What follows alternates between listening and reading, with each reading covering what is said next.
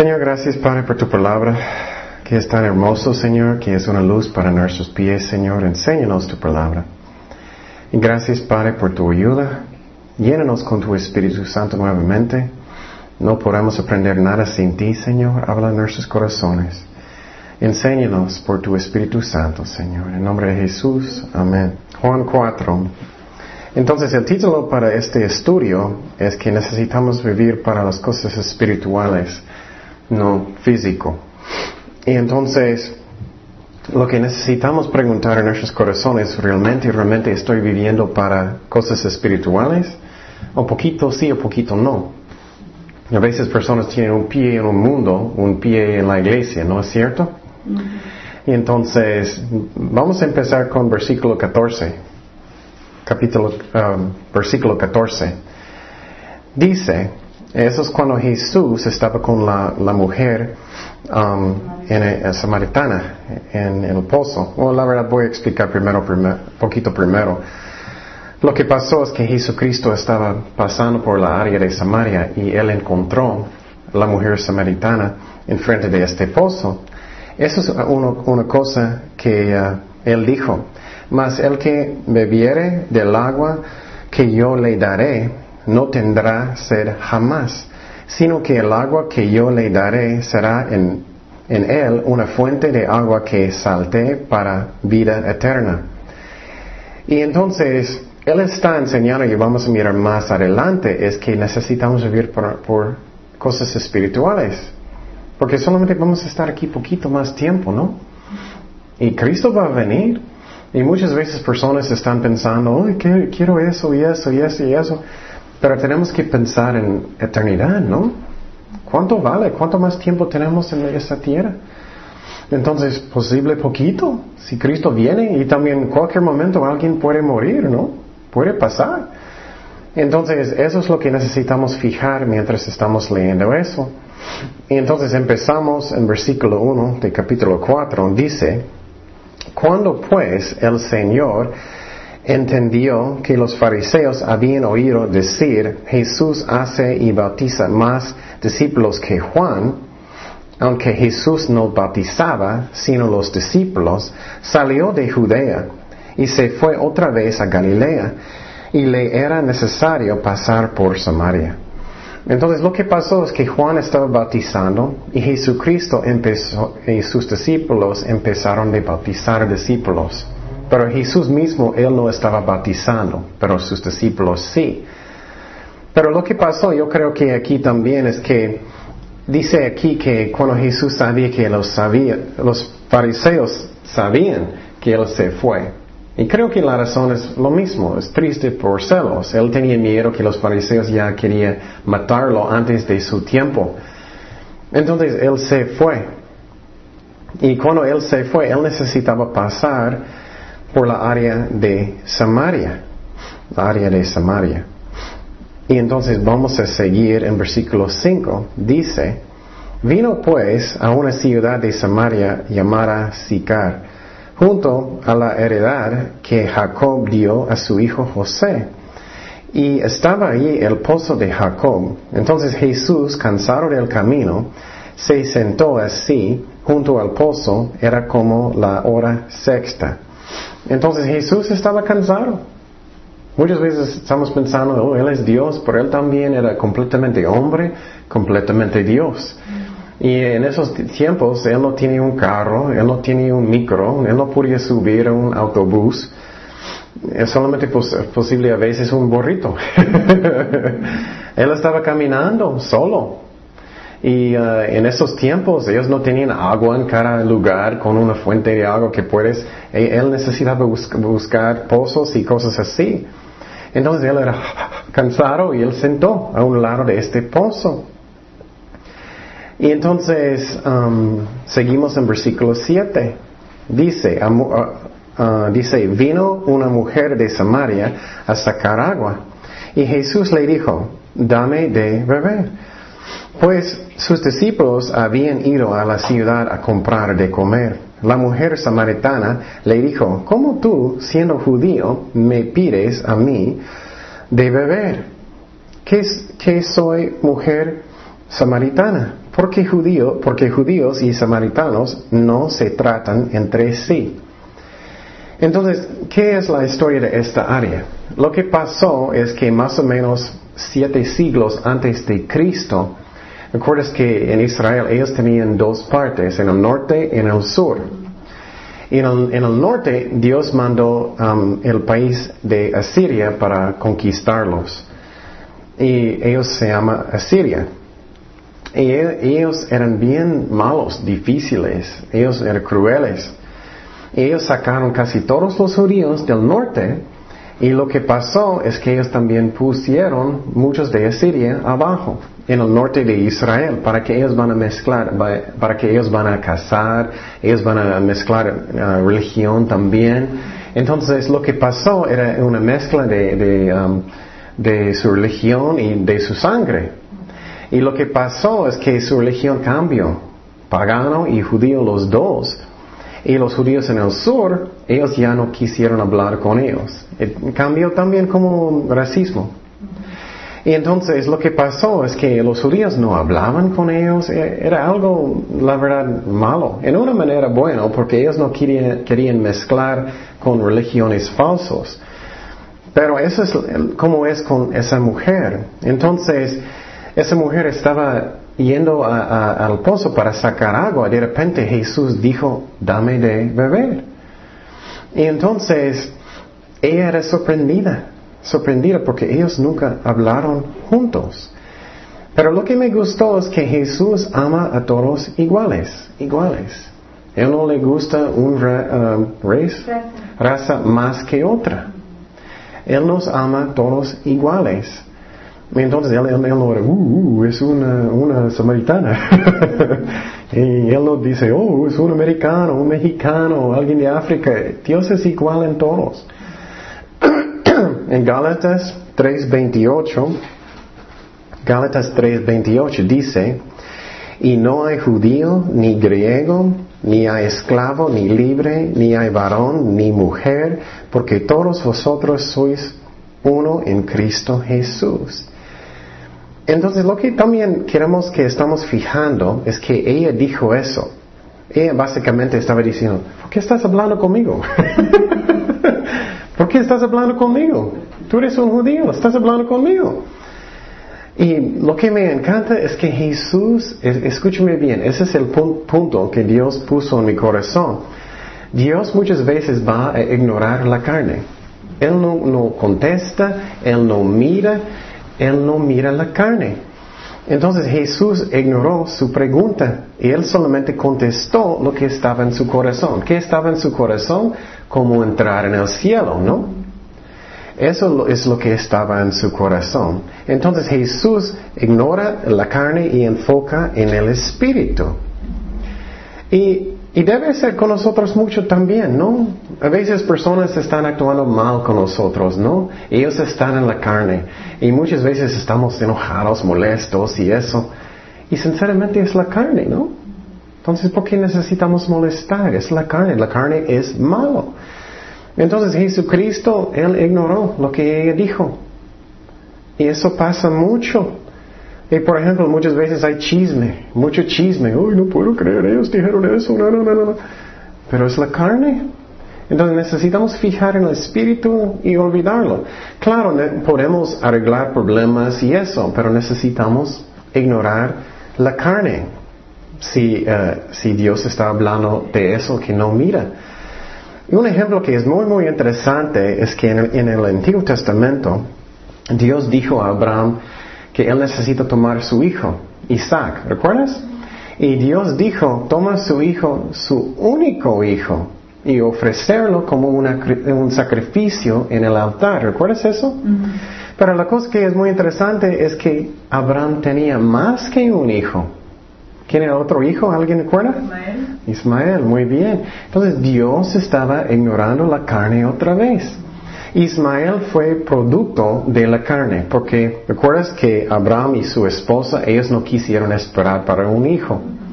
Y entonces lo que pasó, ellos fueron a Egipto, ellos regresaron con un concubine, concubine. Y Sara dijo, oh, puedes, puedes tener un hijo con, con ella. Era un producto de la carne, ¿no? Entonces Dios dijo, toma su hijo, su único hijo, aunque él tenía otro hijo. Entonces es lo mismo con la mujer samaritana, él ignoró la carne. Y muchas veces eso pasa. Entonces es algo que también necesitamos preguntar mi corazón. ¿Estoy viviendo en el espíritu o en la carne? ¿Estoy buscando las cosas de eternidad de Dios o solamente lo que es temporal? Porque nada de eso, cuando vamos a estar en el cielo, ¿eso vale? Material, nada. Solamente almas, solamente bendiciendo su gente, gente de Dios, alcanzando almas, eso. Entonces me encanta eso porque Jesús no contestó. y eso pasa a veces, sí, con nosotros. Seguimos en versículo 10 en capítulo 4. Dice, um, respondió Jesús y le dijo, si conocieras el don de Dios y quién es el que te dice, dame de beber, tú le pedirías y él te daría agua viva. Esa es su respuesta. Qué chistoso, ¿no? Eh, ella es, ¿por qué estás hablando conmigo? ¿Por qué estás diciendo eso? Soy un samaritano. Jesús ignoró la carne, él directamente al espíritu. Qué interesante, ¿no? Y él dijo, si me preguntas, voy a darte agua viva, cosas eternales, lo que estaba en su corazón. Y entonces es lo que necesitamos hacer, fijar en el espíritu, ignorar la carne. Porque el Satanás quiere causar muchos problemas en la carne, ¿no? Molestarnos, problemas que duele o lo que sea. Entonces fijamos en el espíritu, actuamos en el espíritu. También quiero también que estamos fijando que, que Cristo dijo que es un don de Dios. Aprendemos en la mañana que Dios es un Dios que quiere bendecirnos y darnos dones hermosos. No para que podamos ser ricos y eso, pero dones espirituales. Dios fija en el espíritu. Entonces, eh, el don ah, de agua viva es qué? Es simbólico de qué? El Espíritu Santo. Y entonces, salvación es un don de Dios. Es algo hermoso de Dios que es un papá. Aprendemos en la mañana que Dios es nuestro papá, Padre en el cielo.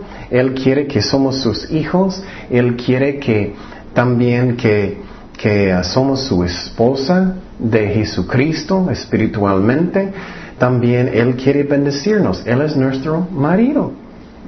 Y salvación es un don de Dios que Dios quiere dar personas, porque por gracia sois salvos por medio de la fe, y esto no de vosotros, pues es don de Dios, no por obra, por obras, para que nadie se glorie.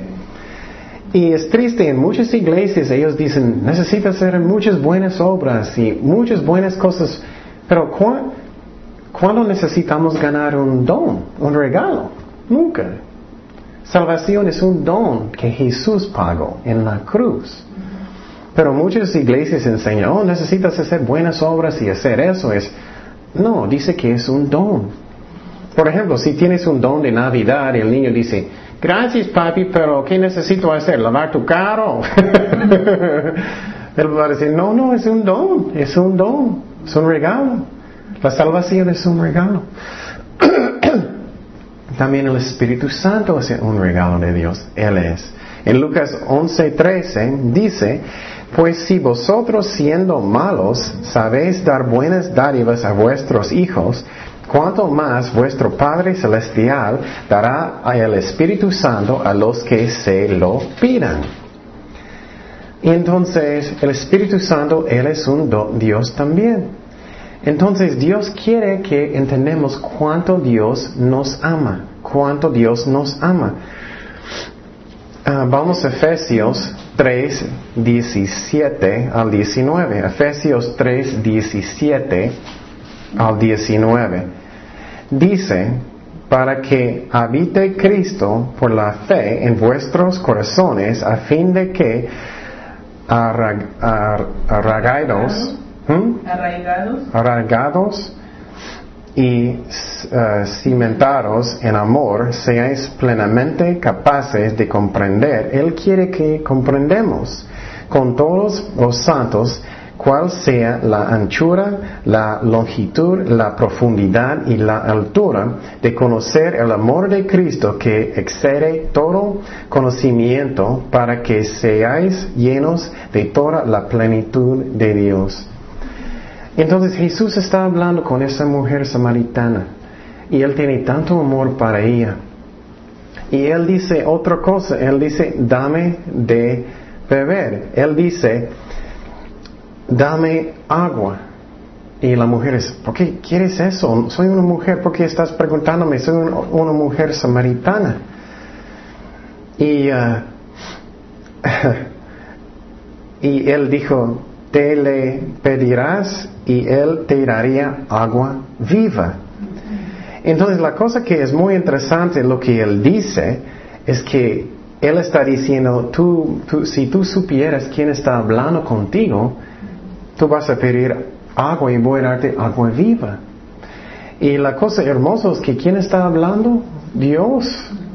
Entonces esa mujer está sentada enfrente de un pozo y hablando con Dios.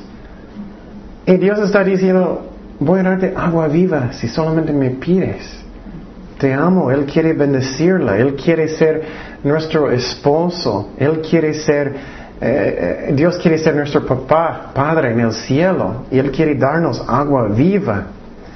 Y Él no contestó su pregunta, pero contestó su pregunta en su corazón, ¿cómo yo puedo entrar en el cielo? Y eso es muy importante que fijamos en el Espíritu, ¿no? Muchas veces en la ciudad miramos muchas prostitutas, miramos muchos borrachos, miramos muchas malas cosas, miramos en las noticias. ¿Eso es qué? Es pura carne, ¿no? Y entonces, ¿qué, pero qué es el asunto principal? Ellos necesitan qué? A Jesucristo. Entonces muchas veces personas están enojados o molestos y todo eso, pero ellos necesitan a Cristo. Es algo hermoso. Entonces, pregunta su corazón, ¿estoy viviendo para Cristo? Viviendo todo para Cristo, estoy viviendo para este mundo. ¿De qué estoy viviendo? ¿Para qué? Seguimos en versículo 11, Juan 4, 11. La mujer le dijo, Señor, no tienes con qué sacarla. Mira, eso me hace reír mucho porque cuando yo estaba orando y Dios estaba hablando en mi corazón, ella está en lo físico y él está en, espiritual. Y mira, ella está fijando en el pozo y él está hablando de agua viva. Y dice, la mujer le dijo, Señor, no tienes con qué sacarla. Y el pozo es hondo. ¿De dónde pues tienes el agua viva? ¿Acaso eres tú mayor que nuestro padre Jacob? Que no nos dio, que nos dio este pozo, de cual bebieron él, sus hijos y sus ganados? Respondió Jesús y le dijo, cualquiera que bebiere de este agua volverá a tener sed, mas el que bebiere del agua que yo le daré no tendrá sed jamás, sino que el agua que yo le daré será en él una fuente de agua que salte para vida eterna.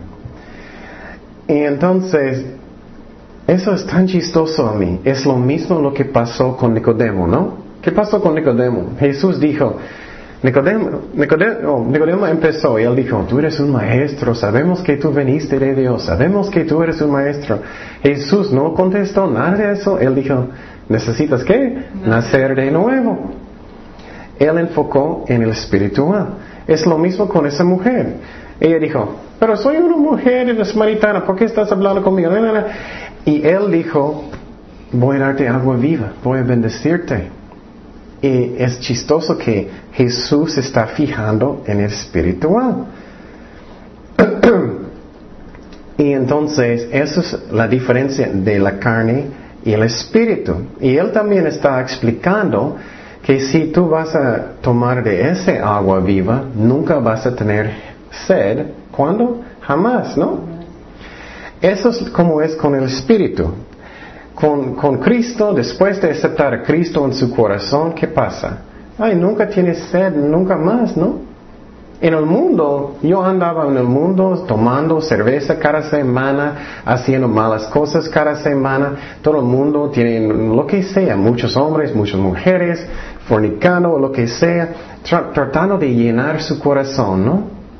Ellos siempre están tratando de llenar su corazón, tomando agua físico. Y siempre ellos necesitan más, ¿no? Pero con Cristo nunca tiene ser otra vez. Cuando acepté a Cristo, finalmente yo era, ah, finalmente tengo este agua viva. Entonces, Él dice, dice que nunca vas a tener jamás, tener sed jamás, otra vez. Y, uh, y entonces también Él dice otra cosa en versículo 14, más el que bebiere del agua que yo le daré, no tendrá, sed jamás, sino que el agua que yo le daré será en él una fuente de agua que salte para vida eterna. Eso es más que llenar su corazón. Eso es llenar su corazón hasta que um, sobrefluir, ¿cómo se dice? Overflow. Como fluir más que, que cabe en una taza, que van a derramar. Derramar. Y entonces, no solamente Dios va a llenarlos, Dios va a llenarlos con gozo hasta que sale de nosotros y sentimos el gozo del Señor. Es lo que Él está enseñando. Vas a estar lleno con gozo y amor de Jesucristo. Y entonces Él otra vez está mostrando la diferencia del espíritu y lo físico, de la carne. Y es chistoso, yo estaba orando y, y Jesús hizo eso mucho, mucho. ¿Recuerdas que él fue a una fiesta? Ellos tenían muchos grandes botes de agua enfrente. Y él estaba gritando a la gente. Vamos a Juan 7, 37. Juan 7, 37 al 39. Juan 7, 37 al 39. Dice, en el último y gran día de la fiesta Jesús se puso en pie y alzó la voz diciendo, si alguno tiene sed, venga a mí y beba. El que cree en mí, como dice la escritura, de su interior correrán ríos de agua viva.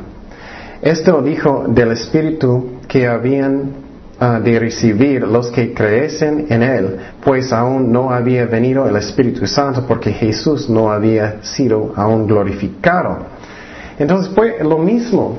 Él está enfrente de toda la gente, ellos tienen botes grandes de agua y él dice, los que quieren beber pueden venir. Y creo que la mayoría está pensando en el agua que está enfrente. Y Jesús está hablando de qué? De lo espiritual. Entonces Jesús una y otra vez, Él está dando ejemplos físicos, pero explicando lo espiritual. Él hizo eso una y otra vez. Y entonces pregunta su corazón, ¿vivo yo para cosas espirituales o vivo yo para cosas del mundo? ¿Cosas eternales o solamente temporales? Seguimos en versículo 15 en Juan 4. Dice, la mujer le dijo, Señor, dame esa agua para que no tenga yo sed, ni venga aquí a sacarla. Eso a mí es chistoso porque ella ella poquito ya está buscando poquito a Dios, pero no completamente. Ella está diciendo, oh, quiero esta agua para que no necesito venir y sacarlo, eso trabajo. y Jesús está hablando del espiritual todavía. Y, vamos a seguir, versículo 16. Jesús le dijo, mira, él está ignorando otra vez. Él está directamente las cosas espirituales. Esa parte es arrepentimiento. Esa parte Jesús ya sabe que ella quiere agua viva, pero Él sabe que ella necesita arrepentir. No podemos tener la salvación hasta que arrepentimos. Y entonces Jesús directamente ignora la carne, Él sabe lo que ella tiene, mira lo que Él dice. Jesús le dijo, ve, llama a tu marido y ven acá. Uf, hasta el corazón, ¿no? Ella sabe que ella está fornicando, ella sabe lo que ella está haciendo, pero mira Jesús directamente al corazón, tienes que arrepentir. Respondió la mujer y dijo, no tengo un marido. Jesús le dijo, bien has dicho, no tengo marido, porque cinco maridos has tenido, y el que ahora tienes no es tu marido. Esto has dicho con verdad. Le dijo la mujer, Señor, me parece que tú eres profeta. Creo que ella tenía poco, poquito miedo en esta parte, ¿no? Él sabía todo y ella de repente es, ok, ya no estoy en el físico, ya voy a hablar de cosas espirituales. Ella finalmente, ok, yo sé que él sabe, él es un, una profeta. Y entonces arrepentimiento es una parte que es necesario para la salvación. Por ejemplo, yo creía en Jesús por muchos, muchos años, pero cada semana yo estaba tomando mucha cerveza, yo, en un tiempo yo estaba fornicando, y Jesús necesita ser su Señor en tu vida. Y ella estaba listo, pero mira, también mira que Él es directo. Él no tiene, no quiero ofenderla, no quiero ofenderla. No era así. Él habló con amor directo, que ella necesitaba arrepentir. Seguimos en versículo 20. Nuestros padres adoraron en este monte y vosotros decís que en Jerusalén es el lugar donde se debe adorar. Jesús le dijo, mujer, créeme, la hora viene y cuando, cuando ni en este monte ni en Jerusalén adoraráis al Padre. Vosotros adoráis lo que no sabéis. Nosotros adoramos lo que sabemos, porque la salvación viene de los judíos. Mas la hora viene y ahora es cuando los verdaderos adoradores adorarán al Padre en espíritu y en verdad. Porque también el Padre, tales adoradores, busca que le adoren. Dios es la, eso es la clave, espíritu y el físico otra vez. Dios es espíritu y los que le adoran el espíritu y en verdad es necesario que adoren. Le dijo a mujer, sé que ha de venir el Mesías, llamado el Cristo. Cuando Él venga nos declarará todas las cosas. Jesús le dijo, uh, creo que ella asustó en eso, ¿no? Yo soy el que habla contigo. Dios está hablando contigo. Y entonces ella tenía muchas preguntas. Ella estaba como en una secta. Ellos tenían un lugar, un monte donde ellos adoraban a Dios, pero ellos debían ir a Jerusalén. Pero Jesús no estaba fijando en eso, Él está fijando que ya viene el tiempo cuando vamos a adorar a Jesucristo, que ya no necesitamos un templo en Jerusalén, ya no vamos a necesitar sacrificios, porque Jesús va a morir por nosotros y vamos a adorar a Dios en cualquier lugar, con mi corazón, con mi espíritu. Es lo que Jesús está diciendo. Y entonces es algo hermoso que Jesús está explicando la diferencia del espiritual y lo físico, como Nicodemo que necesitamos nacer de nuevo y con la mujer samaritana que ella necesita agua viva. Ella no necesita el agua del pozo tanto, pero agua del Espíritu Santo. Y en esta parte, Él está enseñando que debemos ah, adorar a Dios en mi espíritu. Y eso es como necesitamos nacer de nuevo. Es un don de, Dios. ¿Qué dijo Jesús? Es un don del Espíritu Santo, agua viva, ¿no? Entonces la manera que podemos entrar en el cielo es solamente aceptarlo, el regalo de Dios, orar, eso es lo que pasó conmigo, oré, yo estaba en mi carro y finalmente decidí, voy a dar mi vida a Jesucristo y Él entró en mi corazón y yo, quise arrepentirme de mis pecados. Él entró en mi corazón, Él me dio el don de salvación, agua viva. Entonces seguimos en versículo 27. Me encanta esa parte. Dice, en esto vinieron sus discípulos y maravillaron que de que hablaba con una mujer, no solamente porque ella es una mujer, pero samaritana. Sin embargo, ninguno dijo, ¿qué preguntas o qué hablas con ella? Seguimos en 28. Entonces la mujer dejó su cántaro, eso es lo que necesitamos para buscar a Dios, dejar detrás lo físico, este mundo. Y fue a la ciudad y dijo a los hombres, venid, ven, ved a un hombre que me ha dicho todo cuanto he hecho. ¿No será este el Cristo? Entonces salieron de la ciudad y vinieron a él. Y entonces, eso es como somos salvados. Cuando acepté a Cristo, yo necesitaba dejar las cosas del mundo y buscar lo espiritual con Cristo. Necesitaba negar mi carne. Pero el espiritual es muchísimo mejor. Después de parar de tomar cerveza, nunca tengo deseos por eso, nunca. Y entonces, claro, Satanás puede tentar personas, pero es que después de llenarme con, el Espíritu Santo, es mucho mejor lo que Él da, nos da. y entonces, la otra cosa que, que queremos que miramos es que ella se fue solo. Dios tocó su corazón. Ella solo estaba hablando con sus amigos en la ciudad. Ella solo estaba evangelizando. Ella sola estaba invitando personas a la iglesia. Ella sola estaba haciendo eso.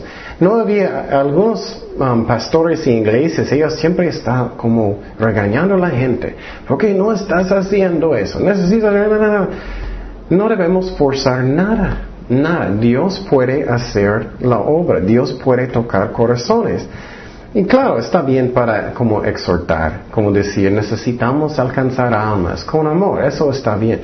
Pero como forzándolos, eso es la carne.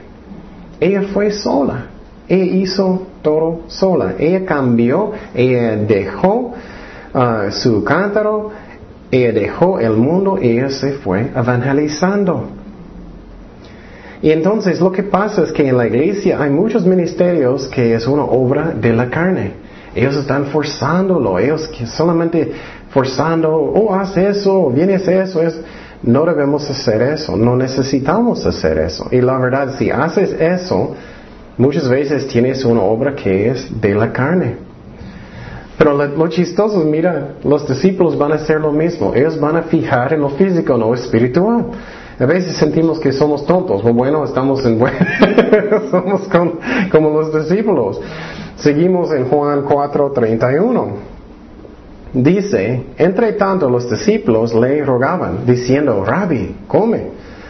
Y les dijo, mira, mira lo que pasó.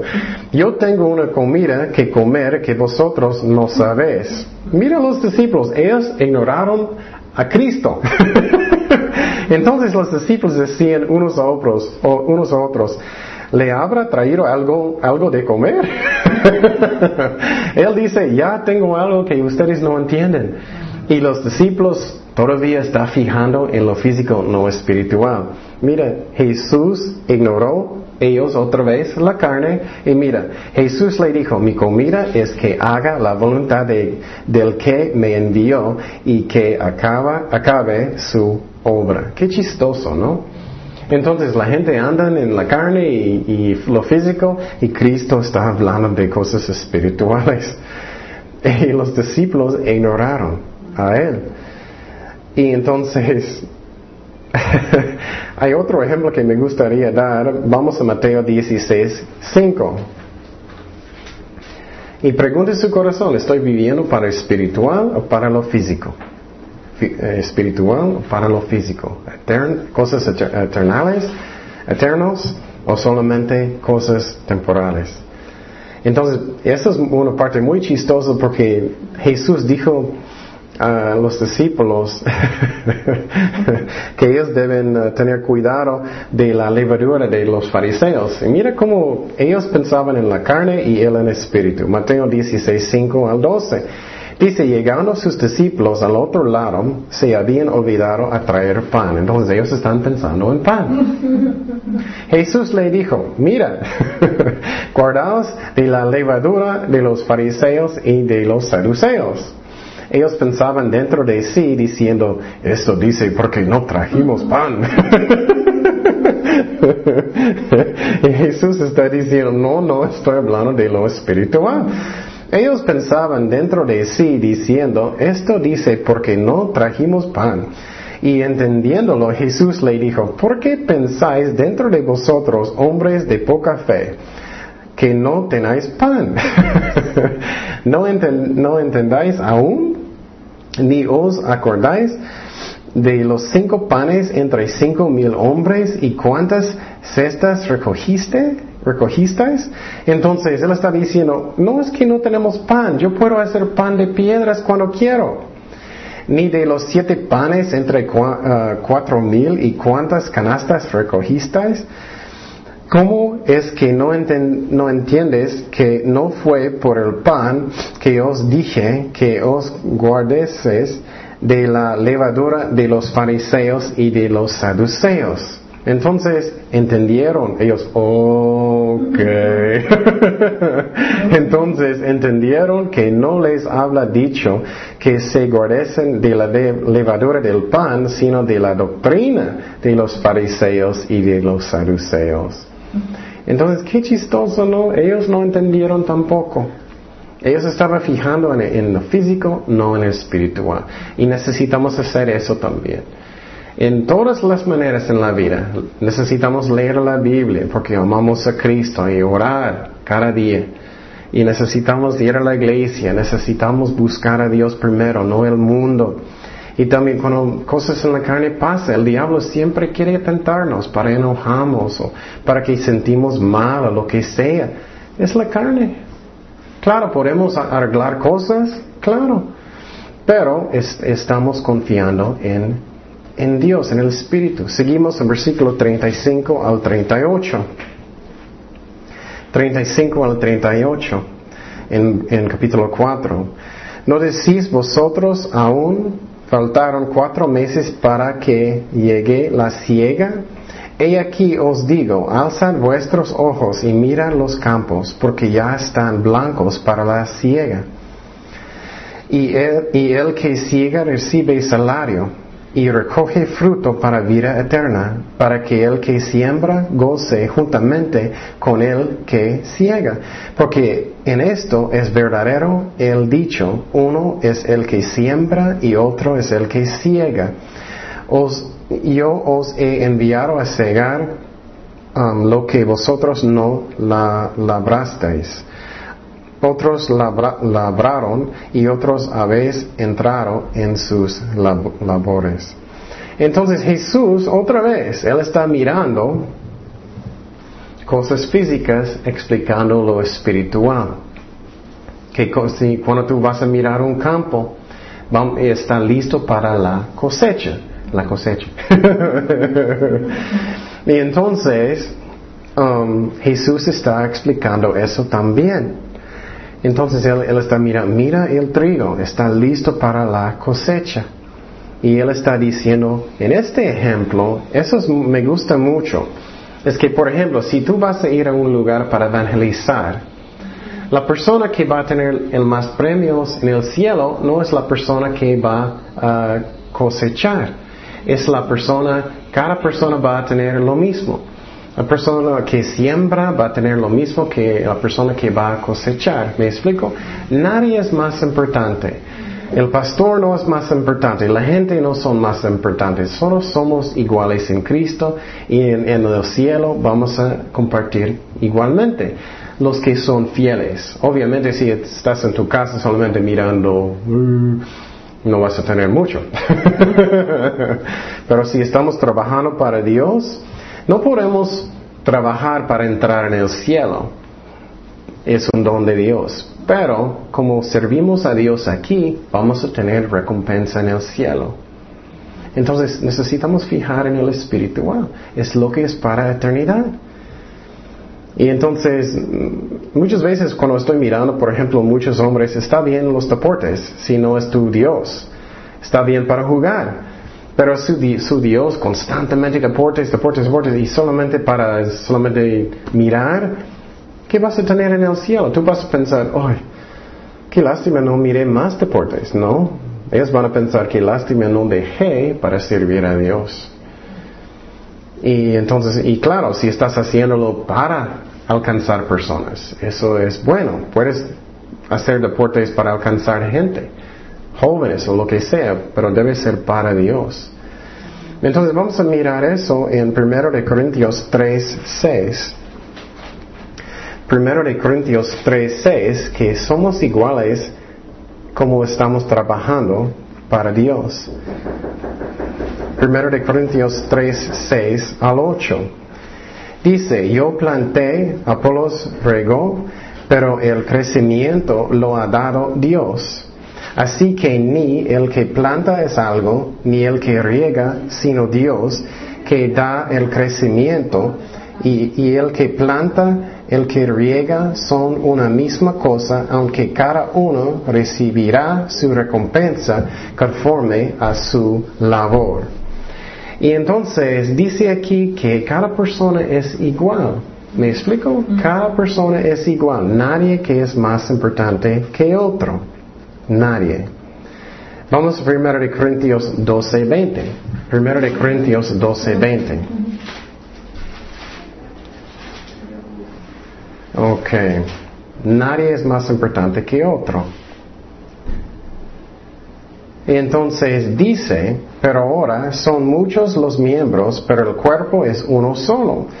Ni el ojo puede decir a la mano, no te necesito, ni tampoco la cabeza a los pies, no tengo necesidad de vosotros. Antes bien, los miembros del cuerpo que parecen más débiles son las más necesarios y aquellos del cuerpo que nos parecen menos dignos, a estos vestimos más dignamente, y los que en, nosotros son menos discursosos, decorosos, se tratan con más decoro. Entonces, si tú eres un dedo chiquito en el pie, eres importante como cualquier parte del cuerpo de Cristo. No necesitamos sentir que alguien es más importante que otro. Y cuando Jesús estaba mirando a la mujer, trayendo a la gente a la iglesia, todos somos iguales en Cristo, los que predican, los que trabajan, porque no podemos hacer nada que es nuestro llamado, ¿no? Seguimos en versículo 39 de capítulo 4. Dice, y muchos de los samaritanos de aquella ciudad creyeron en él por la palabra de la mujer, que daba testimonio diciendo, me dijo todo lo que he hecho. Entonces vinieron los samaritanos a él y le rogaron que se quedase con ellos y se quedó allí, con allí dos días. Y creyeron muchos más por la palabra de Él. Y decían a la mujer, y no creemos solamente por tu dicho, porque nosotros mismos hemos oído y sabemos que verdaderamente este es el Salvador del mundo. Entonces la mujer invitó a sus amigos, pero ellos vinieron, ellos miraron que Cristo tocaron sus corazones y mira, nunca forzaron nada, nunca, nunca, nunca necesitamos forzar las cosas de Dios. Dios puede trabajar solo. Y ellos miraron que Dios estaba trabajando y Dios tocó a sus corazones. Seguimos en versículo 43. Dice, dos días después salió de ahí y fue a Galilea, porque Jesús mismo dio testimonio de que el profeta no tiene honra en su propia tierra. Cuando vino a Galilea, los galileos le recibieron habiendo visto todas las cosas que había hecho en Jerusalén, en, en la fiesta, porque también ellos habían ido a la fiesta. Y entonces Jesús estaba diciendo que no hay honor en su propia casa muchas veces. Y entonces, ah, eso es lo triste, eso es lo triste. En su propio pueblo Jesús no tenía mucho honor. Eso puede pasar en nuestras familias, ¿no? Puedes encontrar a Cristo y quieres predicar a ellos, ya encontré a Cristo, ya yo sé todo. Ellos son, ya, ya, estás loquito.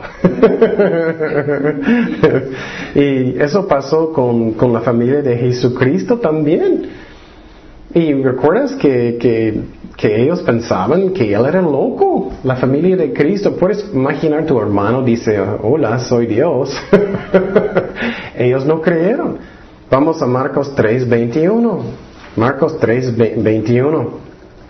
Mira lo que pasó con su familia. Cuando lo oyeron, los suyos vinieron para prenderle porque decían, está fuera de sí. Entonces su familia pensaba que él estaba loco. Y recuerdas, lo mismo pasó en una manera con Juan el Bautista. Ellos eran primos, ¿no? Juan y Jesucristo. Y Juan el Bautista tenía tres años más, tres meses más que Jesucristo. Y él no reconoció a Jesús hasta que el Espíritu Santo descendió sobre Juan. Vamos a Juan 1, 33 y 34.